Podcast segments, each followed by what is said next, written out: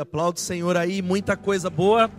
Então você vai baixar o aplicativo My Kids, vocês vão ser orientados, porque nós queremos facilitar para não ter filas. Eu já estou enxergando quatro cultos, domingo passado você já sabe o que Deus tem feito, as pessoas estão chegando, mais crianças serão alcançadas e isso faz parte desse processo de, de melhorar a tecnologia, melhorar esse processo. Então já baixa aí o My Kids, depois você vai ter informação durante a semana, vai começar na semana que vem e vai ter muitas novidades para aqueles que têm filhos dos oito. Quantos têm filhos aqui no Ministério Infantil? Levanta a mão.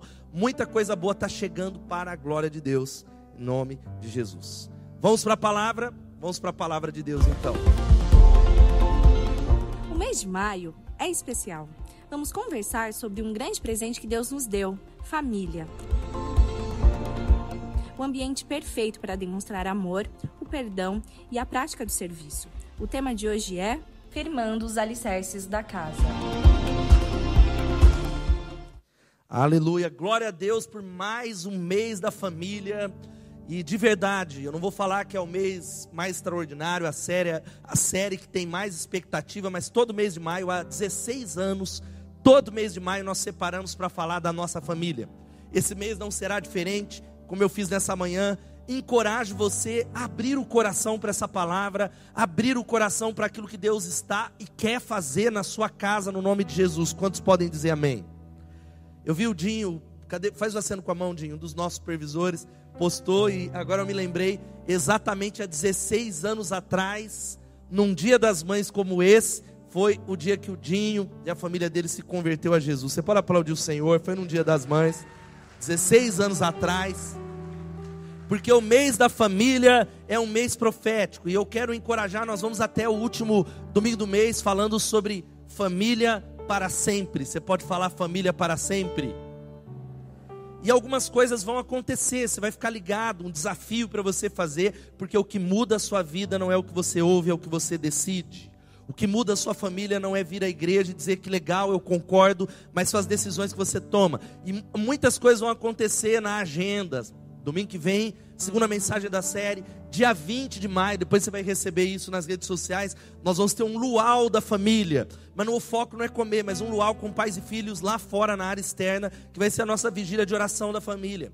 Um tempo de clamar a Deus, de consagrar a nossa casa. No dia 27, já no final do mês, nós vamos ter o encontro das mulheres. Cadê as intensas aqui? Cadê as mulheres? Não está tão intenso assim. Vou dar chance às mulheres. Cadê as mulheres aqui, Douglas? Melhorou um pouco. Então você já vai se preparar, convidar pessoas. Vai estar aqui a pastora Elaine Witzel falando com as mulheres. Dia 28, dia seguinte, uma agenda um pouquinho mais carregada. Cadê os pais e adolescentes? Quem tem filhos de 12 a 17 anos, nós vamos ter no Next um encontro de pais e filhos. Então os pais vão receber a ministração falando sobre filhos adolescentes, aqui com o pastor Clóvis Júnior da primeira igreja e o Gustavo Lucas, um dos nossos meninos, vai falar com os meninos lá no dia 27 e no dia 29 a celebração especial. E cada semana um desafio para você. E hoje eu quero conversar com você sobre firmando os alicerces da casa. Você pode repetir, dizer firmando os alicerces da casa? E nós vamos usar nesses quatro domingos, nós não vamos fazer uma, não é possível cobrir tudo, mas a nossa base é o, o sermão mais conhecido de Jesus, chamado Sermão do Monte, Sermão da Montanha. O Sermão do Monte, Mateus 5, 6 e 7, é a constituição do crente. Assim como o Brasil tem a sua constituição, a constituição do discípulo está aqui, Mateus 5, 6 e 7. Eu quero conversar com você e o texto que nós vamos ler está lá em Mateus capítulo 7. Nós vamos ler os versos 24 a 27. Fique em pé mais uma vez em reverência à palavra de Deus. Mateus capítulo 7, os versos 24 a 27. Quem achou diz amém. Diz assim a palavra parábola do prudente e do insensato dois tipos de famílias aqui no texto, dois tipos de crentes, dois tipos de pessoas, diz assim a palavra de Deus, Mateus 7, 24 a 27. Portanto, quem ouve essas minhas palavras e as pratica, é como um homem prudente que construiu a sua casa sobre a rocha. Caiu a chuva, transbordaram os rios, sopraram os ventos e deram contra aquela casa, e ela não caiu porque tinha seus alicerces na rocha. Mas quem ouve essas minhas palavras e não as pratica é como um insensato que construiu a sua casa sobre areia. Caiu a chuva, transbordaram os rios, sopraram os ventos e deram contra aquela casa, e ela caiu, e foi grande a sua queda. Portanto, quem ouve essas minhas palavras e as pratica é um homem prudente. Portanto, quem ouve essas minhas palavras e não as pratica é como um homem insensato. Vamos orar. Começa a orar para que Deus fale com você. Pede a Deus para que a sua mente esteja conectada, a sua mente esteja alerta, a sua mente e o seu coração esteja disponível ao toque do Espírito, como nessa manhã ele fez. Peça a Deus, você que está em casa, que Deus abençoe você, que Deus abençoe sua família. Jesus, abrimos profeticamente ontem no encontro da família, mas no culto hoje, o mês que separamos para falar de família. Família para sempre. Família é a ideia de Deus. Eu clamo que o Senhor mude a nossa mente. O Senhor toque em nós. O Senhor traga a restauração, como já oramos. O Senhor cure casamentos. O Senhor cure filhos. O Senhor salve pessoas. O Senhor faça uma mudança. E que a tua bênção, a tua presença seja sobre nós. Nós queremos firmar os alicerces da nossa casa e ouvir o que o Senhor tem. Fala conosco, fala com aqueles que estão ouvindo essa mensagem nos canais durante a semana, fala com aqueles que estão conectados agora ao vivo nas plataformas. Nós oramos e te pedimos que nos visite. Em nome de Jesus. Amém e amém. Pode se assentar. Não é incomum nós ouvirmos notícias ou más notícias de desabamentos que acontecem de norte a sul, leste a oeste no Brasil, notícias de que caiu uma casa, de que caiu um prédio. E tantas notícias assim, talvez um dos mais conhecidos desabamentos do Brasil aconteceu em 1998, o desabamento do edifício Palace 2, lá na Barra, no lugar de classe média alta, que deixou oito pessoas mortas, 130 desabrigados, mas talvez o choque foi como é que isso acontece? Como é que um prédio cai? Por que ele cai? De quem é o erro? E na ocasião houve um laudo divulgado por peritos do Instituto de Criminalística Carlos Éboli e por técnicos do Instituto Nacional de Tecnologia, apontou as causas do desabamento um erro de cálculo no dimensionamento dos pilares e uma má execução da obra, do alicerce. Quando eles foram observar, preste atenção, 78% dos pilares do Palace 2 haviam sido construídos com o coeficiente de segurança abaixo das normas da ABNT. Quatro pilares que davam sustentação àquele prédio tão alto foram encontrados pedaços, sabe do que? Madeira, saco de cimento, jornal, plástico misturado ao concreto. Aquele dono da obra, ele cavou um poço no mar para economizar dinheiro. E sabe qual foi o resultado? Grande foi o estrondo e as consequências e a morte. Jesus está falando exatamente sobre construção nesse texto. Jesus, ele, ele termina o sermão do monte, o sermão onde ele diz o seguinte: quem ouve as minhas palavras e as pratica é como um homem que, quando a chuva chegar, o vento chegar, a inundação chegar, a casa não vai cair. Quem pode dar um glória a Deus? Agora, o outro grupo de pessoas, Jesus está dizendo, é aquele que ouve. Veja só, Jesus não está falando de não crentes. Jesus não está falando de gente que é contra a palavra. Jesus está falando de pessoas que ouvem a palavra. Quantos estão ouvindo a palavra aqui? Digam amém. Está falando disso. Ele não está falando de gente que está aqui e não está ouvindo. Ele não está falando de gente que fala, eu não gosto disso. Ele está falando de pessoas que ouvem igualmente. Mas um grupo é os que ouvem e praticam. O outro grupo é o que ouve e não pratica a palavra.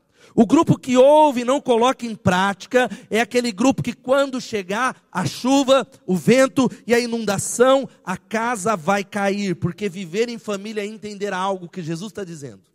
Jesus está dizendo que as tragédias da vida são comuns, infelizmente. Você que vive em família precisa entender que a chuva chega, a tempestade chega, o vento chega, a inundação chega na casa de todas as pessoas. Não há ninguém, por mais crente que seja, que pode dizer: não vai cair a chuva na minha casa. Não é possível prever isso, porque a chuva chega. A tempestade, uma hora ou outra, chega. O desemprego bate a porta. A enfermidade chega. A chuva cai sobre a casa de Fulano, Beltrano. Ninguém consegue se poupar das calamidades da vida. Diga misericórdia. Mas é verdade, é a vida real. É talvez o engano de pessoas que vieram para a igreja e acharam que a tempestade não ia chegar. Eu quero dizer que não há família, e você sabe, olhando para a sua família, que não conviva com sombras, com lutas, com dificuldades, com leões com tantas dificuldades no casamento, ou talvez na relação com filhos, porque o problema é esse: ninguém casa querendo falir no casamento, não existe ninguém que divorciou, que casou querendo que desse errado, não existe ninguém que cria filhos para a infelicidade, não existe nenhum pai que cria filhos com a intenção de vê-los se quebrarem pelo caminho, se perderem pelo caminho, serem filhos que não têm a identidade firmada, filhos que não se conhecem sexualmente, filhos que estão perdidos. Não, não, não. Quem tem casa, agora quem tem casa e quem tem família está sujeita à chuva e à tempestade. A NVT vai dizendo o seguinte: quando cair a chuva, quando chegar a chuva, quando transbordar o rio e soprar os ventos, e existem famílias nessa noite que estão lutando com uma ventania ventos os mais variados, querendo derrubar a casa, querendo destruir o casamento, querendo destruir a fé. E Jesus, ele começa a nos chamar, ele diz que o problema não é o vento, o problema não é a chuva, o problema não é a inundação. Tá, muitas vezes a gente foca na chuva, no vento e na inundação. Jesus ele diz que não. Ele diz que a grande questão é o alicerce. Como é que a nossa família está fundamentada? Jesus está falando sobre as bases do seu casamento, sobre as bases da sua família, sobre as estruturas e os princípios aos quais nós erguemos a família. E Jesus ele estabelece dizendo: quem ouve a palavra, e que palavra é essa? Mateus 5, 6 e 7. O sermão da montanha o ensinamento de Jesus, a ética de Jesus, a constituição do crente. Ele diz que quem ouve e pratica a chuva vai chegar, o vento vai bater, a tempestade vai chegar na sua casa, mas a casa não vai cair. Quem pode dar um glória a Deus? Mas ele diz que no contraponto, ele está falando de dois construtores. A outra família, da mesma maneira que a primeira, a chuva pode chegar, a tempestade, o vento pode soprar, mas aquele que ouve e não pratica, grande é a queda. E eu abro essa palavra dizendo sobre o que você está edificando a sua casa, sobre o que você está edificando a sua vida, o seu relacionamento com os filhos. Será que observando, eu encorajo você a ler nessa semana Mateus 5, 6 e 7. Nós não vamos expor ele nesse mês todo, não é possível. Ler, meditar e responder. Será que você é o homem descrito nesses três capítulos? Será que você é a mulher descrita nesses três capítulos? Será que a sua família está baseada na rocha. Há uma intencionalidade no teu coração de dizer: eu não serei só um crente que ouve, eu serei um crente que vou edificar um alicerce para que quando a tempestade chegar, a minha casa continue intacta. Irmãos, a vida é feita de decisões. Repita comigo e diga assim: a vida é feita de decisões. Nós não somos o que nós sentimos, nós não somos o que nós falamos, nós somos o que nós fazemos. Você decidiu vir para o culto, glória a Deus, dá um glória a Deus aí. Você decidiu, teve gente que falou, ah, é dia das mães, eu não vou na casa de Deus. Tudo bem, eu não entendo isso, né? Eu vou, desde, eu, eu tenho mãe, louvado seja Deus, está ali no fundo, desde os dias das mães eu estou na casa do Senhor, aleluia, louvado seja Deus. Mas é decisão, você decidiu vir para cá, você tomou a decisão de talvez trazer a sua Bíblia ou não trazer, você está tomando a decisão de ouvir ou não, mas as maiores decisões da vida são relacionadas à família. As decisões principais têm a ver com a família, porque se nós fracassarmos no território da família, grande será a nossa derrota em todas as outras áreas. É por isso que quando você olha para a cultura que está ao nosso redor, e a gente tem uma disputa, uma disputa ideológica, polarizada, isso e aquilo, mas o centro é a família. O centro do ataque da cultura de Satanás, porque o mundo jaz no maligno. Você pode dizer o mundo jaz no maligno? Quem está falando isso é 1 João capítulo 5, 19.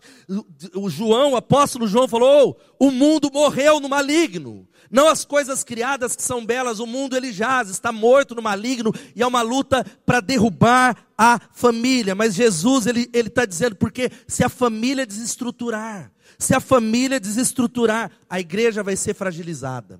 Se ela entrar em colapso, a nação vai entrar em colapso. Era o que dizia o Alvin Toffler num livro extraordinário, antigo, Choque do Futuro. Ele dizia que o maior problema da sociedade não é econômico e social, é o problema da família.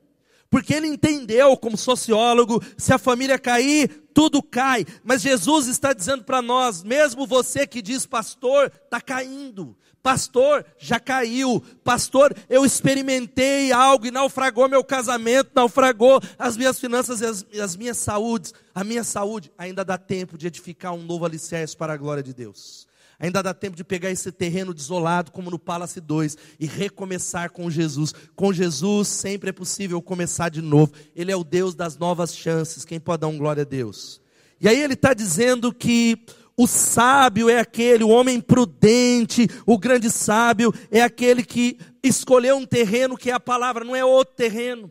Porque se você edificar sua família no terreno da religião, do legalismo, do moralismo, do autoconhecimento, das filosofias coachings, ou talvez da autoajuda, ou qualquer outra estrutura, ou até mesmo, oh, eu vou basear minha igreja na palavra da igreja ou do pastor, vai cair. Jesus está dizendo que aquele que baseia a família na palavra dele, e é isso que eu quero analisar dentro do Sermão do Monte, algumas dessas bases. A pergunta é: como eu devo construir para que a minha família seja edificada? Quantos querem ver famílias edificadas? Dão glória a Deus.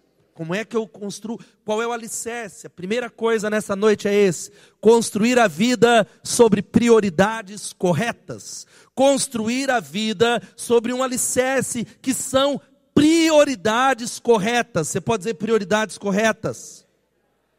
E o versículo do Sermão da Montanha está lá em Mateus 6,33. Se você enxerga, leia comigo com muita convicção. Vamos ler. Busquem, pois, em primeiro lugar de Deus e a sua justiça, e todas essas coisas lhe serão acrescentadas. Jesus, ele está dizendo: busquem, nós precisamos nessa noite, no nome de Jesus, começar a entender algo que é redundante. As primeiras coisas em primeiro lugar. Muitas vezes as primeiras coisas, aquilo que é prioritário, aquilo que é mais importante. Nós cantamos aqui, quem já pisou no Santo dos Santos não sabe viver. E eu acrescento, não pode viver. Assim como o peixe não pode viver fora da água, você não pode, não foi criado para viver longe da presença de Deus. Quem pode dizer amém?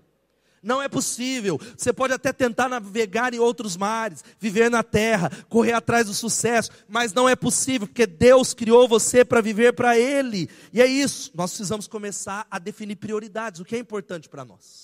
Há muita gente, veja só, Jesus vai estendendo o assunto, dizendo que um passo é estar aqui, um passo é se envolver, mas a questão não é só essa, é aquele que ouve e pratica a palavra. Porque talvez a maior dificuldade que nós enfrentamos como crentes, quantos são crentes aqui, dão glória a Deus? É que a gente ouve sermão demais.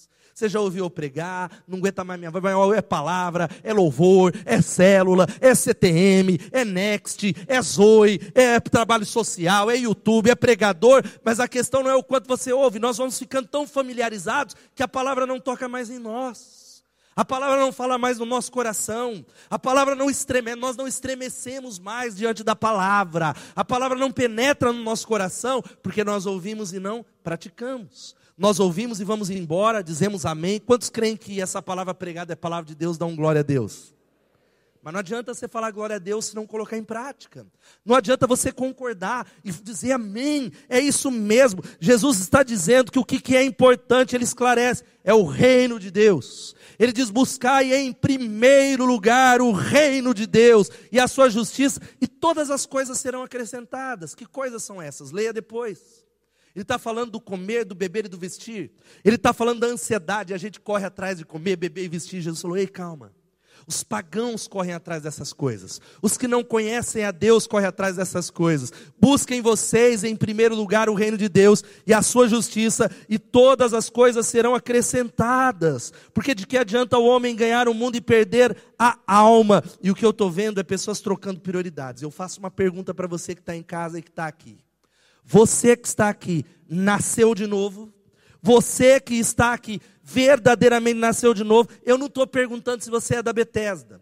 Eu não estou perguntando se você toca no louvor. Eu não estou perguntando se você é um líder de célula tão pouco. Eu não estou perguntando isso. Eu não estou perguntando se é filho de crente. Eu estou perguntando se você foi transformado por Jesus. Se o seu coração foi transformado, se os seus valores, se a sua vida, se você teve uma experiência pessoal com Jesus Cristo. Quem pode dar um glória a Deus?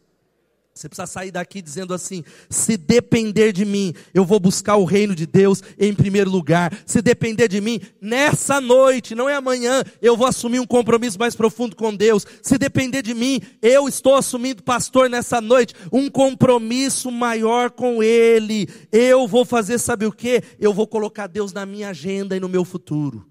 Não basta. Há muita gente, glória a Deus, irmão, você está no online, que não veio hoje porque Deus não é prioridade.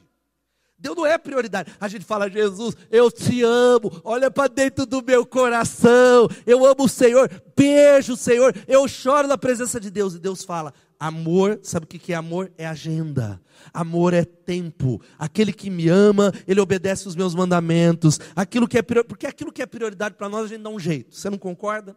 Muita gente fala, ó oh, gente, vamos se envolver com o ministério, vamos para a célula, vamos dar um passo a mais. Não posso, pastor. Não fala, não pode, não, você não quer. Porque tudo que é prioritário, diga assim, tudo que é prioritário, eu coloco na minha agenda.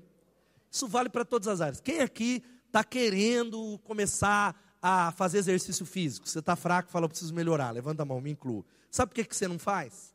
Porque não é prioridade. Eu me lembro, não é, Muriel? Eu me lembro um dia eu, eu em São Paulo, naquela loucura, falando no teu tempo, que eu não tenho tempo, a minha vida é corrida e realmente é. E aí me falaram algo que me marcou, aí eu assumi a realidade. Ó, se o Barack Obama, que era o presidente americano, ele faz é, exercício todo dia, imagine a agenda do presidente.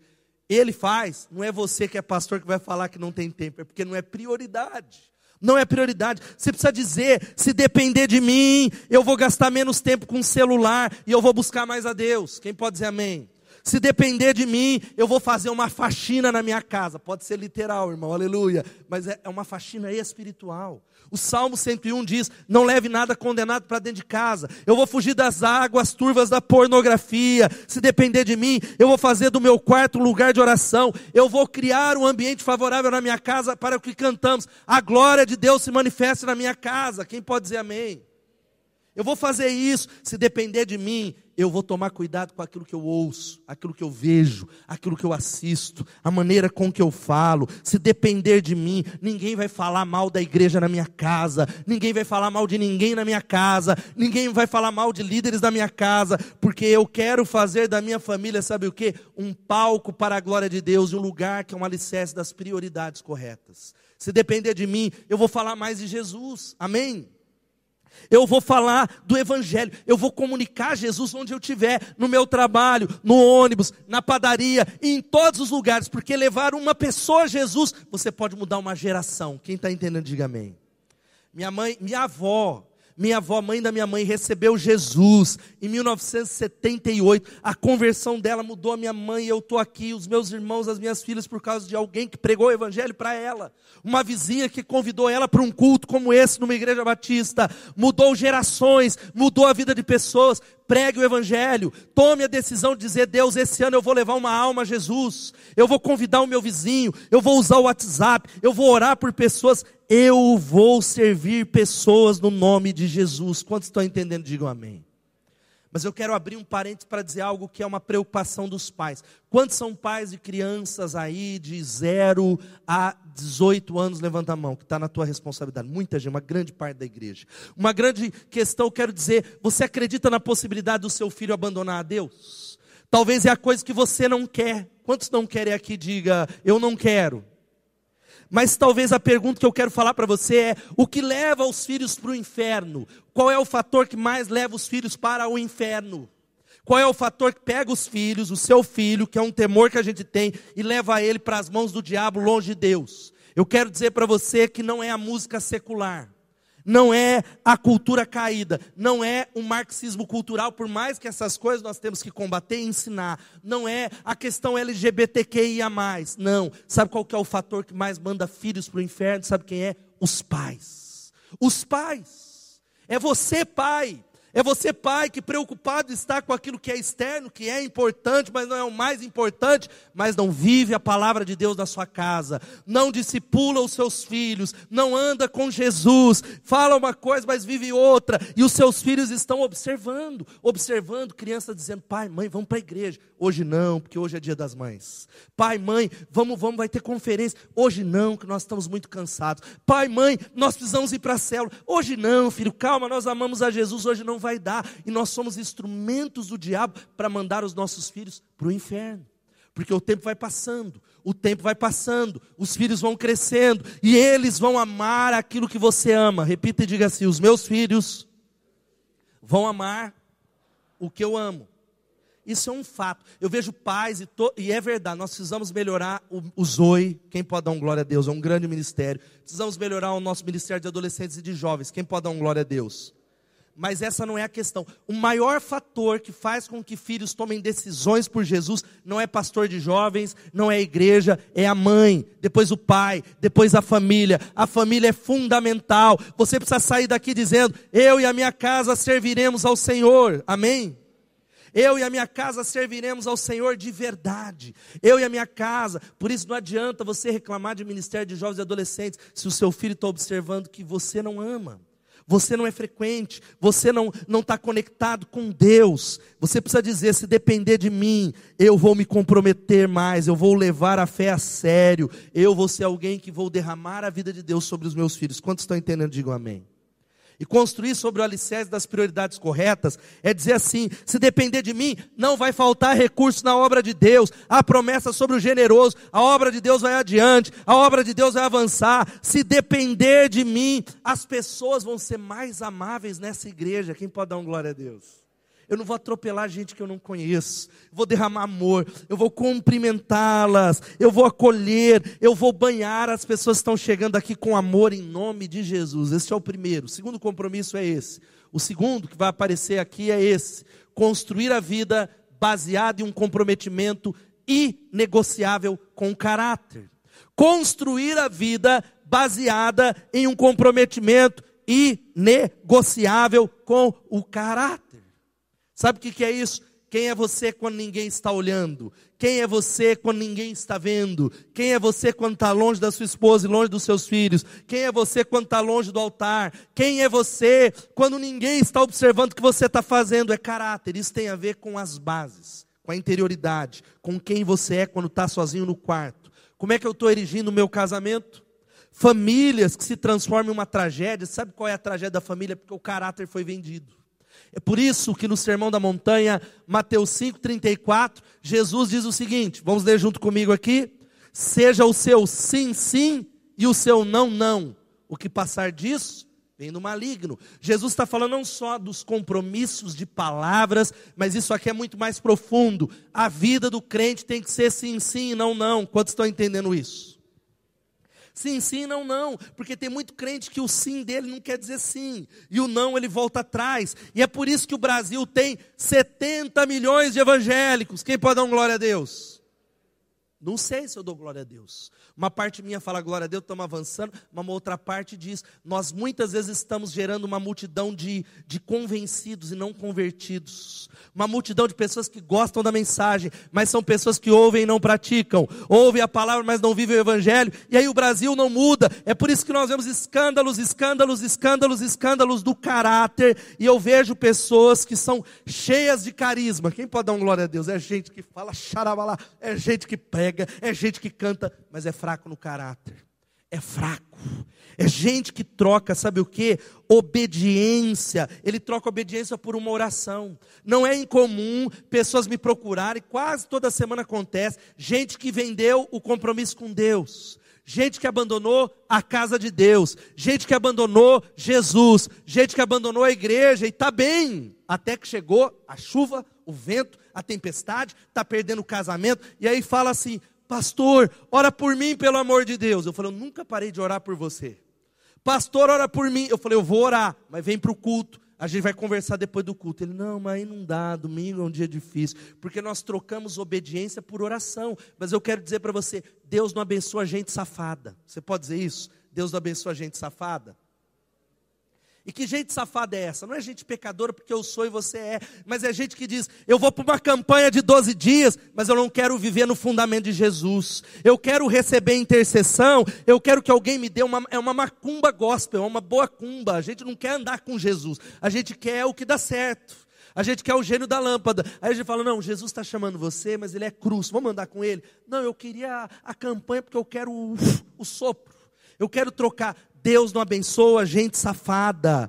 Se você acha que o, o gesto mágico de orar vai abençoar o tipo de vida que você está vivendo, gente sem vergonha dentro de casa, a brutalidade, o azedume, o rancor, a mágoa. Não, não, não. A oração não pode abençoar a vida de um indivíduo que quer a bênção sem o comprometimento com o doador da bênção, sem a palavra de Deus, sem andar com Ele. Eu quero dizer para você o seguinte: é, esses tipos de oração abençoa a prostituta lá na esquina, mas não o hipócrita. Abençoa aquele que está longe, mas não o crente que não quer viver o evangelho. Eu, eu olho, é pessoas que falam assim, pastor, acabou esse casamento, porque o que ele fala não dá para escrever. Acabou esse casamento, eu perdi a confiança. Ele, ele faz 20 anos que ele está falando que ele vai mudar, vai mudar, vai mudar, vai mudar, ele não muda faz 10 anos. É, é, ou maridos que olham e dizem assim: Pastor, a minha mulher continua bonita. Ó, linda, é Mary Kay, é, é, é glúteos, é não sei o que, é plástica. Mas dentro dela habita uma jararaca, pastor. Está lá dentro. As pessoas não veem, vai ter um veneno. Ou mulheres, você sabe, diz, diz: o meu marido ele não é esse. Eu quero, ele vive um personagem. Você precisa tomar a decisão de viver a sua família. Diga assim: eu vou construir a minha família sobre as bases da transparência. Porque, irmão, se não começar dentro de casa, vai começar onde o avivamento? Se não começar quando ninguém está olhando, vai começar onde? Se não começar dentro de casa, porque maridos começam a descobrir, e mulheres também, pessoas que são egoístas, mimados, mesquinhos, que têm falhas profundas, e a gente diz: Eu não aguento mais viver desse jeito, eu não quero viver mais desse jeito. Eu quero dizer para você que é na família que as pessoas conhecem quem você é. Quem concorda com isso? Para o bem e para o mal. Não adianta eu, eu, eu, eu falar, vem Satanás, expulsar demônio aqui nesse altar, que vocês não andam comigo todo dia. Quem me conhece é Suzana, Luiz e Elô.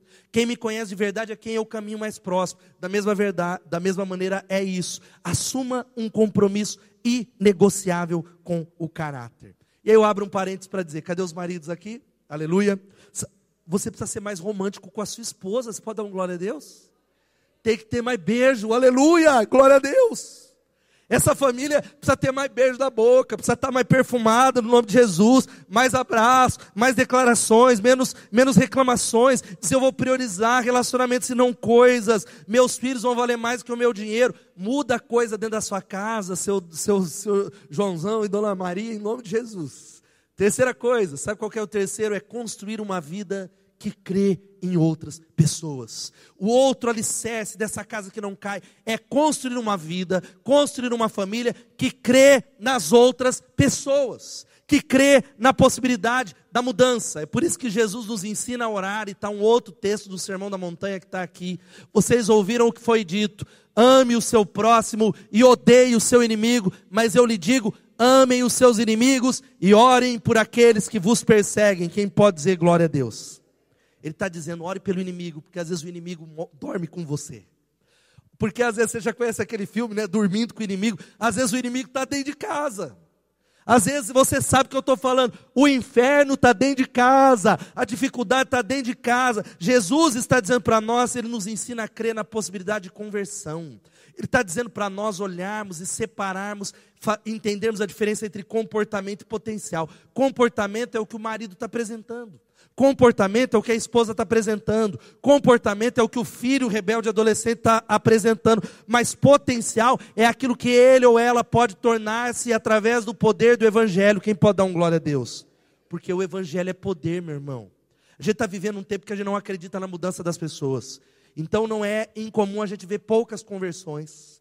A gente não acredita, a gente. Olha, eu, aí a gente fala, Tiago, eu não acredito não, aquele ali está enganando, aquele eu não acredito, mas Jesus está falando e nós vamos entender que o Evangelho é o poder de Deus para todo que crê, o Evangelho muda a prostituta, o pecador, o religioso, o Evangelho muda a vida, quem pode dar um glória a Deus por isso? Você precisa acreditar, nós precisamos acreditar, aprender, comportamento. É por isso que Jesus ele falou também lá em Mateus 7, 1 e 2: Não julguem para que vocês não sejam julgados. Ele diz: Pois da mesma forma que julgarem, vocês vão ser julgados. E você, a medida que vocês usarem, também vai ser usado para medir você. Não adianta reclamar quando você for fruto de um julgamento, porque você vive julgando as pessoas. Não adianta quando alguém colocar uma régua injusta sobre você, porque você vive colocando régua. E eu quero dizer para você que nós precisamos estabelecer, fazer bem ao inimigo, amar o perseguidor, porque às vezes as arenas mais hostis é dentro de casa. Às vezes, as arenas de maiores dificuldades, eu quero dizer, tem parentes que hostilizam você. Conhece? Tem gente que fala, pastor, parente é igual dente, é bom quando cai e troca. Parente, olha lá, você precisa orar pela sua família. Sabe aquele sogro que é igual o Satanás? Você ora por ele todos os dias? Igos. Mas sabe que a gente faz aquela, aquelas frasezinhas de Instagram que eu vejo crente colocando que tudo antibíblico. Olha, que beijo, eu detesto meus inimigos. Jesus está falando, ame os inimigos. Ore pelos que perseguem. É o evangelho amar por aqueles, orar por aqueles que tratam bem a gente, não precisa ser crente para isso. Quem concorda? Não precisa. Qualquer um, até o Hitler trata os seus filhos bem. Até o Putin trata a sua família bem. Não é necessário. Você precisa tomar uma decisão, dizer: eu vou consertar as coisas. Eu vou dedicar mais tempo à minha família no nome de Jesus. Se depender de mim, eu vou me desconectar do celular. Aleluia. Quem pode dizer amém? Você sabia que a média dos brasileiros, sabe quantas vezes a gente olha para essa tela? 150 vezes por dia. Sabe quanto tempo a gente olha na cara, na face da esposa, do marido, dos filhos? Nem 10. Você precisa dizer: se depender de mim, no nome de Jesus, eu vou vencer, eu vou sentar à mesa, o meu quarto vai ser mais organizado. Cadê os adolescentes aqui? Diga amém. Cadê? Eu tenho filho adolescente aqui. Sumiu os adolescentes? Se depender de mim, meu pai e minha mãe não vai precisar mais brigar comigo. Se depender de mim, eu vou fazer uma virada no nome de Jesus louvado. Eu vou me esforçar para minha casa ser mais organizada e não passar vergonha. Aleluia. Eu vou trabalhar para que o clima da minha casa seja melhor. Eu vou tratar melhor a minha esposa. Eu não vou machucar as pessoas e tratar com dureza. Eu vou ser mais positivo. Quem pode dar um glória a Deus? Porque tem gente que só reclama.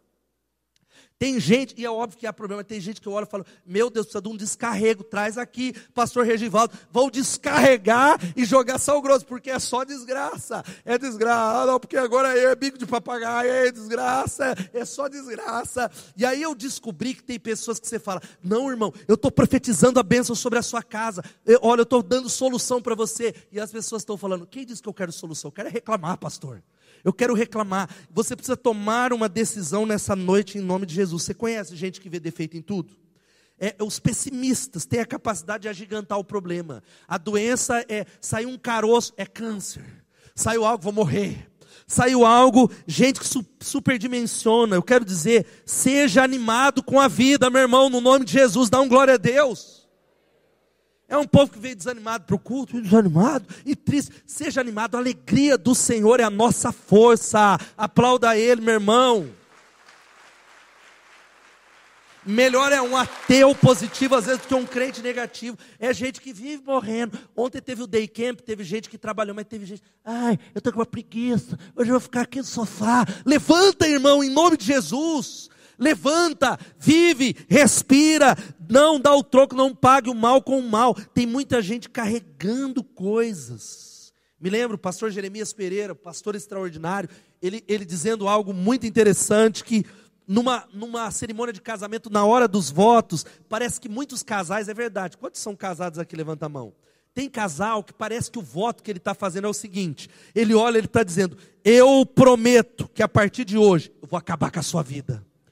Eu prometo que você, a partir de hoje, casou comigo, você não vai dormir mais em paz. Eu prometo que a partir de hoje, os seus nervos vão ficar em frangalho. Parece que gente que vive assim. É gente que diz assim, pastor, a Bíblia diz que o choro dura uma noite, mas a alegria vem pela manhã. Quem pode dar um glória a Deus? Vai ter gente que ao contrário fala, a alegria dura só um minuto na minha casa, que é um minuto de alegria e um mês inteiro de desgraça, de guerra, de paz, de briga, porque o problema não é brigar mas é primeiro saber brigar. O problema não é brigar, o problema é aprender a resolver. O problema não é brigar, mas é ter as mesmas brigas e os mesmos problemas. Tome a decisão, convide o Senhor para restaurar a sua casa, de ser na sua casa um bálsamo. um aliviador de tensões, o intercessor do seu cônjuge. Diga: se depender de mim, eu vou ser mais amável com os meus filhos. Porque mulheres, cadê as mulheres aqui? Levanta a mão, mulheres. eu me incluo, elas reclamam das mesmas coisas. É a falta de carinho, é a maneira. Hoje de manhã eu falei: abraça a sua esposa. Eu vi um monte de homem, não sabe nem abraçar. Ele falou, eu já falei. Aí a esposa, nunca, você não fala eu te amo para mim. Aí tem homem que fala assim, eu sou um homem de palavra. Eu falei há 20 anos atrás e não vou repetir, porque eu não volto atrás. Não fala mais. Não, não se cuida. Eu quero dizer para você, muda isso em nome de Jesus. Ser mais disciplinável, sabe? Se cuidar mais. Cadê os homens aqui? Aleluia. Se cuidar, usar um perfume, irmão, house. Escovar o dente. É sério, para de usar camiseta 1989 Tame para deputado federal. É gente usando, mulher, nós precisamos mudar. A minha esposa, não sei se ela está lá atrás, ela é uma benção, vocês já ouviram ela pregar, porque eu gosto de uma camisa da festa das águas, eu gosto de uma camisa da Casa Sonho, ela joga tudo fora. Eu falo, cadê a camiseta dela? Não, tem que ter excelência, tem que se vestir melhor, fica à vontade, não precisa de ser paletó e gravata. Nós precisamos melhorar em nome de Jesus, porque nós precisamos, saber o que, irmãos? Restaurar a mesa dentro de casa. A mesa como emblema de comunhão, olhar nos olhos, trocar olhares. Mesa é lugar de arrependimento, mesa é lugar de, de confissão de pecados, mesa é lugar de confronto, mesa é lugar de consolo. Eu não vou, tome a decisão, não vou fugir mais da mesa, eu não vou comer na frente da televisão, eu vou estabelecer comunhão com a minha casa. A minha casa vai ser diferente, eu e a minha casa serviremos ao Senhor. Quantos creem nisso? Porque olha aqui para mim, você reproduz quem você é na sua casa. Quem você é, a sua casa e a sua família é quem você é. Se você é alguém que diz, a minha família é pessimista, provavelmente você é pessimista. A minha família está longe de Deus, provavelmente você está longe de Deus. Você se reproduz. É, você é uma história, a lenda dos, da casa dos 10 mil espelhos extraordinários. Essa lenda conta que um cachorrinho, serelepe, alegre, todo feliz, balançando o rabo, ele entrou na casa dos 10 mil espelhos e ele viu 10 mil rostos balançando o rabo e sendo feliz. Ele falou: Aqui é o melhor lugar, eu voltarei. E aí depois um outro cachorro, um pincher, provavelmente nervoso. Ele entrou na mesma casa e ele saiu e ele falou: Eu nunca mais volto, porque tem 10 mil cachorros rosnando para mim. Isso é uma parábola da nossa casa. Você reflete na sua família. Se você é feliz, a sua família será no nome de Jesus. Quem, quantos estão entendendo, digam amém. E a última coisa nessa noite é isso. Opa, antes eu preciso citar, hoje de manhã eu esqueci. Nós precisamos perdoar. Nós precisamos resolver. Tem casais aqui que não se fala. Gente, como é que pode? Eu falo com uma. E aí, não? Eu não estou falando com ela. Eu falei, mas quanto tempo? Uma semana eu estou dormindo no sofá. Fiz uma cabana, estou lá acampado, etc e tal. Tem gente serrando, eu, eu, enquanto ela não me procurar, eu não vou resolver. Irmão, a gente está brincando, mas isso está destruindo casamentos, está destruindo a vida do seu filho, está destruindo a sua célula. Porque o orgulho, é o orgulho entre pais, filhos, irmãos, parentes. Veja só o que diz a Denise Diniz. Ela diz que desemprego, morte, mudanças de residência, divórcio. As pesquisas mostram que seis meses a um ano e meio depois que você teve mágoa ou ressentimento de alguma forma, você tende a desenvolver um tumor. Então a gente tem falado muito da incidência de câncer. A gente fala é alimentação, é o agrotóxico, é a falta de exercício, não só, é a mágoa é a falta de perdão. São coisas que nós carregamos. Eu citei hoje de manhã que tinha uma pessoa que era minha amiga lá, lá na adolescência, aí o caminho mudou a gente, aí eu vim plantar Betesda, aí eu falei dessa pessoa, eu falei, ó, oh, fala para ela vir visitar Betesda, ela nunca veio, olha, faz tempo que eu não a vejo, aí os parentes dela falou, não, ela odeia você. Eu falei, o quê? Mas como assim? Era minha amiga. Amigo da gente, como me odeia? E contou, não, porque teve uma situação, uma coisa pequena, uma besteira. E sabe que isso vai acontecendo? Destruindo, destruindo. Olha só o que diz o Tim Keller. Em qualquer relacionamento onde existe algum dano ou prejuízo, o custo tem que ser pago por alguém. Alguém tem que tomar a iniciativa de dizer: Eu te perdoo, eu não vou carregar. Ou como diz o David Merck, nos aconselhamentos entre casais, nós notamos uma tendência diabólica que começou no Éden: um cônjuge culpa o outro e tenta salvar sua pele. É, olha, é desde o Éden, na sala pastoral, é gente que fala: é ela, é ela que gasta, é ela, é ele, é ela. E sabe qual que é o resultado? Destruição. Tome a decisão de construir um ambiente, um alicerce que crê na mudança dos outros. Agora sim, a última coisa: construir a sua vida sobre o alicerce da oração. Vamos falar isso? Sabe o que significa?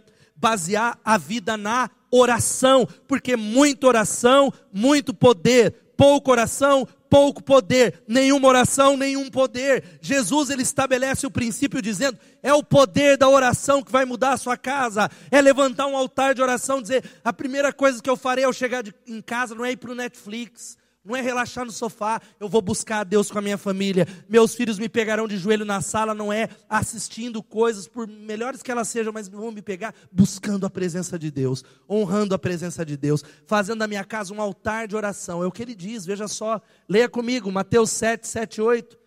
Peçam, lhe será dado, busquem e encontrarão batam e a porta lhe será aberta, porque todo que pede recebe, o que busca encontra, e aquele que bate a porta vai ser aberta. Aleluia, irmão.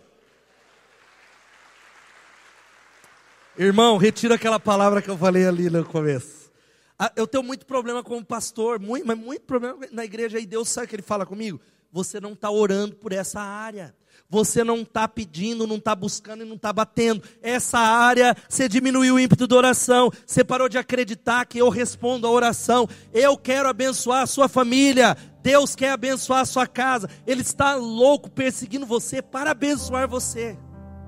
Às vezes a gente vive na é uma lei moral de causa e efeito. E olhando para o nosso desempenho, Deus fala: Não, eu sou o seu pai, eu quero te abençoar. Eu só quero que você me busque. Eu só quero que você tenha tempo comigo, porque eu amo você. Eu quero re re revelar para você coisas grandes e insondáveis. Eu quero te dar sabedoria. Eu quero edificar o seu casamento, mas me busque, porque sou eu que tenho as soluções. Sou eu que tenho toda a solução para todo problema. Quantos têm problemas aqui? Levantem a mão. Às vezes, a solução não vem na nossa hora nem no nosso tempo, mas eu quero dizer que para todo problema, o céu tem uma solução. Louvado seja o nome de Jesus. Qualquer problema do Brasil, o céu já tem a solução. Qualquer problema de Piracicaba, o céu já tem a solução. Sabe o problema da sua empresa? O céu já tem a solução. Por isso, construa sua família sobre o alicerce da oração no nome de Jesus. Dizer assim, e agora qual que é a questão? É encher a casa de Jesus. É falar, Jesus, mora na minha casa, seja protagonista na minha casa. O altar da oração foi derrubado, eu vou levantar o altar da oração, da adoração, do louvor em nome de Jesus, mas tem que ter a presença de Jesus na casa. Tem casa que Jesus ele não é bem-vindo. O diabo ele faz a festa, porque nós abrimos espaço para ele. E há um texto que não está na tela, isso é uma realidade que eu tenho visto como pastor de uma igreja, de gente que não arrumou a casa. Veja só o que diz Mateus 12, depois anota 43 a 45. Eu tenho visto, presta atenção, uma multidão de pessoas. Talvez seja você que está em casa assistindo essa mensagem, que vivia uma vida torta longe de Deus. Deus salvou ele. Deus salvou esse jovem. Deus salvou esse casal. E ele andou com Jesus num período de 5, 6 anos, 7 anos, 3 anos. Mas aí, sabe o que aconteceu? Ele foi diminuindo o compromisso. Ele diz: Não, eu não quero servir mais na igreja, mas eu sou crente, eu continuo na célula. Aí a célula, ele diz: Ah, que, que negócio de que mané, célula. Cara, eu vou viver meu evangelho. Ele deixou e ele vinha no culto. Quantos estão no culto, dão glória a Deus? Mas ele vinha todo domingo, aí passou a ser três. Mas tá tudo bem, eu e Deus. Aí passou a ser dois. Aí passou a ser uma vez por mês. E aí ele foi se afastando, afastando, afastando. E hoje está longe. E olha só o que diz o texto que eu citei. 43 a 45. Quando um espírito imundo sai de um homem e passa por lugares áridos procurando descanso, como não encontra, ele diz: Eu voltarei para a casa de onde eu saí. Chegando, encontra a casa desocupada, varrida em ordem. Então vai e traz consigo outros sete espíritos piores do que ele, e entrando passam a viver ali, e o estado final daquele homem torna-se pior do que o primeiro. Eu tenho orado chorado, porque tem pessoas que a vida era uma, uma droga e Jesus consertou e salvou. Quantos são salvos? Dão glória a Deus. Mas ele foi embora. Gente que abandonou. E aí eu olho para a vida dessas pessoas que lideraram no altar. A vida está pior do que antes. A vida está muito pior, está sete vezes pior. Qual é? Por quê? É porque a casa estava cheia, mas de repente ele abandonou. E os demônios, porque nós estamos numa batalha espiritual, falou: vou voltar para aquela casa. E aí a casa estava vazia, Jesus não estava lá. E o estado se tornou o pior. Sabe o que eu quero dizer para você? Busque a Deus. Eu não sei quanto tempo você tem de devocional, mas a questão não é tempo, é se você tem vida com Deus. Vida devocional é trazer Deus para o seu trabalho, para o seu emprego, trazer Deus para onde você vai, fazer do seu trabalho um ambiente de adoração. Quantos estão entendendo? Mas você fala, pastor, que ambiente de adoração? Uma desgraça lá. Satanás mora no meu trabalho. Eu não gosto nem da cara daquele miserável. Que ambiente de trabalho não é fácil, concorda? Só que você vai fazer uma coisa diferente nessa semana o Espírito de Deus habita em você. Quantos creem? A glória habita em você. Quem é de Jesus aqui? A glória está dentro de você, a luz está dentro de você. Você precisa pisar naquele ambiente de trabalho e dizer: O reino de Deus chegou porque eu estou aqui. Vai mudar, eu vou ser uma bênção. Eu fui chamado para ser uma bênção. Eu vou mudar esse ambiente para a glória de Deus. O impossível não existe, mas você precisa crer nisso. Você precisa dizer: Eu quero que a minha casa seja um local propício para o derramamento do Espírito Santo. Eu sei que isso vai acontecer nesse mês. Eu quero falar dois desafios. Fica de pé no seu lugar, a banda vai chegando aqui. Dois desafios, nós vamos orar e cantar. Dois desafios, porque o que muda a sua vida não é o que você ouviu. Lembra?